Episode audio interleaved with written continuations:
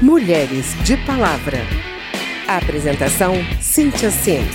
Produção: Lucélia Cristina.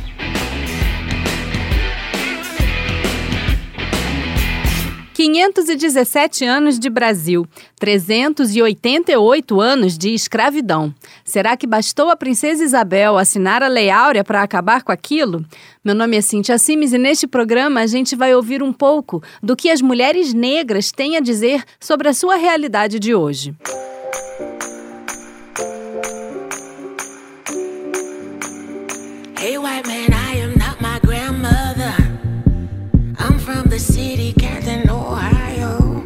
Djamila Ribeiro é pesquisadora negra e feminista. Ela recorda como foi que começou essa história de racismo no Brasil. As mulheres negras não foram aquelas que ficavam, que ficaram em casa, né, enquanto o marido ia ser o provedor, ia trabalhar, enfim, né, desde o pós-abolição, no processo de industrialização do Brasil, quando se incentiva a venda dos imigrantes europeus para cá, os homens negros ficam sem emprego, são jogados totalmente para a marginalidade, as mulheres negras elas saem do trabalho forçado da escravidão para o trabalho doméstico, né? Tem uma relação direta entre escravidão e trabalho doméstico.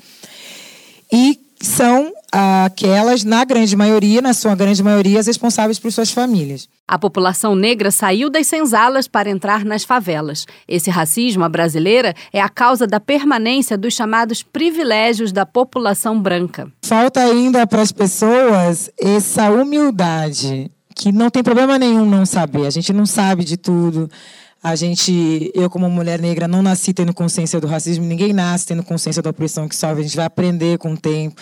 Falta humildade de não, não sei, vou procurar saber, vou ler, vou pesquisar, para ser, porque quando não faz isso, acaba sendo o sujeito que está concordando com esse estado de coisa. Ou a gente é o sujeito que vai ser o agente de mudança, ou a gente vai ser o sujeito que vai alimentar essa estrutura para manter as coisas como estão. I'll make a drink a história pessoal de Diva Guimarães é um exemplo da luta de milhares de mulheres negras periféricas. Diva é uma paranaense de 77 anos, professora primária aposentada.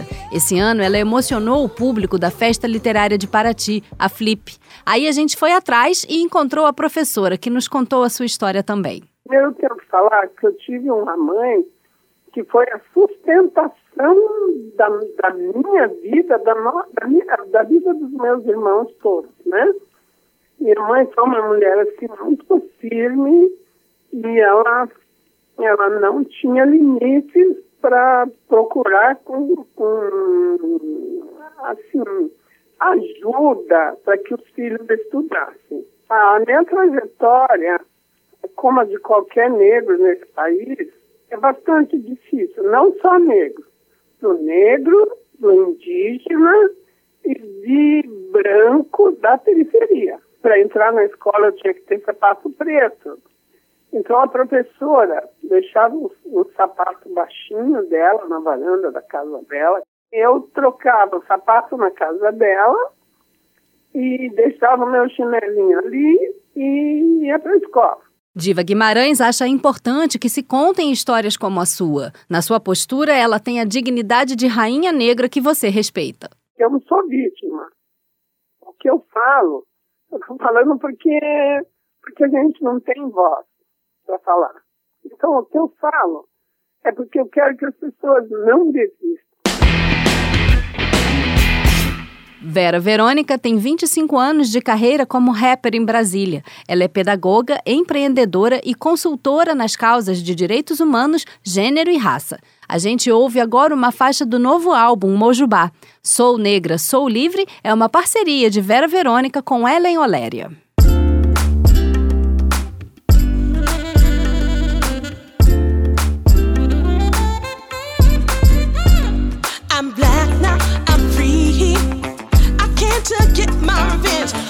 Yeah. be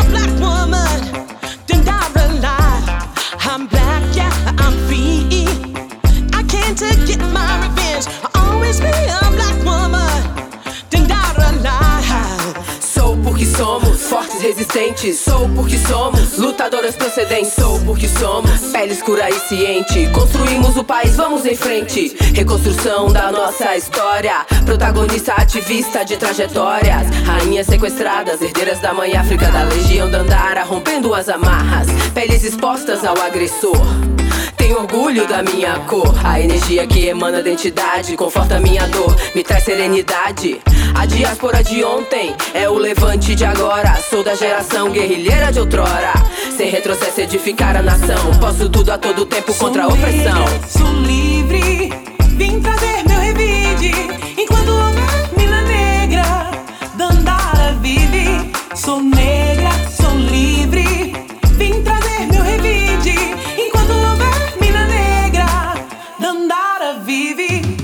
Gênero e raça é o termo utilizado na formulação de políticas públicas para falar das demandas das mulheres negras. Ao contrário do que muita gente pensa, não foi uma invenção do movimento negro, nem do movimento feminista, nem desse ou daquele governo brasileiro. É algo que vem sendo estudado há décadas nas melhores universidades do mundo e tem até um escritório específico da Organização das Nações Unidas. Um bom exemplo da importância de se aplicar os critérios de gênero e raça nos estudos de desenvolvimento social e econômico é a análise do mercado de trabalho. No Brasil, os melhores salários estão nas mãos dos homens brancos. Em segundo lugar, vêm as mulheres brancas. Em terceiro, os homens negros. E na base da pirâmide de renda estão as mulheres mulheres negras. Os dados são obtidos pelo censo do IBGE e analisados no Retrato das Desigualdades de Gênero e Raça no Brasil, um estudo feito pelo Instituto de Pesquisa Econômica Aplicada, o IPEA, que é um centro de pesquisa ligado ao Ministério do Planejamento. Para a filósofa Djamila Ribeiro, faltam políticas públicas específicas para esses grupos que a gente não pode trabalhar por políticas universalistas, porque essas políticas não atingem os grupos que mais precisam. Então, quando a gente fala que é necessário nomear, que é necessário, quando a gente pensa é, o grupo negro, é necessário pensar políticas públicas direcionadas para esses grupos, é nesse sentido. Porque quando pensa de uma maneira universal, mas tendo como base somente as pessoas que têm mais privilégios, a gente não diminui as desigualdades. As pesquisas feministas estão ficando mais sofisticadas à medida que incluem o componente de raça. A filósofa americana Angela Davis foi uma precursora desses estudos na década de 1970. Ela é uma das principais autoras recomendadas pela brasileira Djamila Ribeiro, que continua a argumentar a favor do recorte de gênero e raça. A gente tem que fazer a pergunta de quais mulheres nós estamos falando. Tratar a categoria mulher como uma categoria universal, não percebendo que existem vários pontos de partida, é privilegiar só uma categoria de mulher e deixar as outras na invisibilidade. Então, quando a gente pensa é, a categoria mulheres, necessariamente a gente tem que pensar a categoria raça, porque existem mulheres negras existem mulheres indígenas. Quando a gente pensa a questão de classe, a gente não pode esquecer que o racismo ele impede a mobilidade social da população negra, mantendo a população negra na pobreza. Então, falar de racismo também é falar de classe. Então, como é que eu falo de, de classe sem falar de raça, sem falar de gênero? Pensar políticas universalistas, elas não dão conta de toda a complexidade que significa, sobretudo, os grupos que combinam e entrecruzam opressões. Negra! Sou negra sim, sou livre sim. Livre das amarras das correntes, das chapas dos pentes. Ancestralidade presente. Em cada verso sou o empoderamento. Para minhas irmãs vou passar discernimento. Do que ser engajada, envolvida. Fazer revolução com estilo de vida. Respeita as pretas. Na Câmara dos Deputados, a maioria é de homens brancos. Falar em mulheres negras pode parecer uma utopia distante para alguns deles. São apenas duas mulheres negras ocupando esse cargo. Duas em um total de 513. A subrepresentação política das mulheres negras no país é percebida como grave pela deputada Janete Capiberibe, do PSB do Amapá. Duas mulheres, no caso, é, representam 26% da população de mulheres negras e pardas do Brasil. São mais de 53 milhões de pessoas. Precisamos incentivar a participação e abrir espaços dentro do legislativo para um olhar mais igualitário com a população negra, com as mulheres negras, que devem ter suas candidaturas lançadas, mas é, lançadas para valer. Para a filósofa Djamila Ribeiro, é obrigação dos políticos propor mudanças que afetem não só o seu grupo social, mas que melhorem a condição de vida de toda a população. Muitos também não querem mexer nos seus privilégios, querem manter as coisas como estão e acham que estão nesses lugares porque são geniais ou porque têm alguma habilidade muito específica, quando na verdade são pessoas privilegiadas que já nasceram em condições, tiveram oportunidade para estar nesses espaços. Então, se estão nesses espaços para pensar políticas públicas, para pensar a sociedade, teriam a obrigação de pensar a questão racial e de pensar políticas afirmativas num país como o nosso, de mais de três séculos de escravidão, onde o grupo negro vem sendo sistematicamente oprimido para manter os privilégios das pessoas brancas.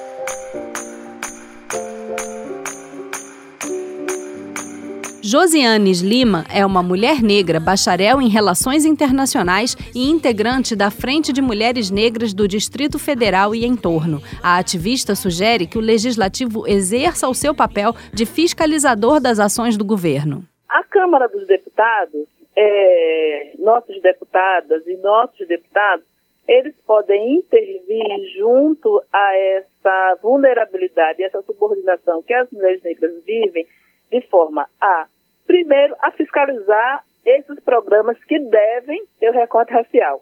Mas não é o recorte racial somente no papel, né? Nós precisamos verificar se esses programas estão observando é, se tem um atendimento diferenciado para, para as mulheres negras. Para Josianes, as decisões da Câmara dos Deputados têm um impacto real no alcance das políticas públicas em favor das mulheres negras. Uma outra questão que a Câmara pode, que os deputados podem estar é, pontuando, é o orçamento, né, para tratar desses temas. Esse afastamento da, dessa, dessa mulher negra no mundo do trabalho provoca todo um processo de empobrecimento, né? Tanto que nós mulheres negras estamos na base da pirâmide quando se fala da questão econômica. Uma outra questão é com relação à saúde da mulher negra, né? A saúde das mulheres negras. É, as mulheres negras, elas morrem 46% a mais do que as mulheres brancas nos mesmos equipamentos sociais. Emprego e renda, não é? Saúde da mulher negra, né? Na área da segurança pública, nós temos o extermínio da juventude negra e temos também o alto é, índice de homicídio de mulheres negras. São temas que nos chocam, que chocam e chamam mais a nossa atenção. As mulheres negras dominaram o programa de hoje. A gente conversou com a filósofa negra e feminista Djamila Ribeiro, Diva Guimarães, que é mulher negra e professora aposentada, a deputada Janete Capiberibe, do PSB do Amapá, e a ativista Josianes Lima, que é bacharel em Relações Internacionais e integrante da Frente de Mulheres Negras do Distrito Federal e entorno. Meu nome é Cintia Simes e eu espero que você tenha gostado. Mande seus comentários pelo Disque Câmara 0800 619 619, pelo e-mail radio@câmara.leg.br ou pelo Facebook da Rádio Câmara. Obrigada pela sua audiência e até a próxima. Mulheres de Palavra. Apresentação: Cíntia Sims. Produção: Lucélia Cristina.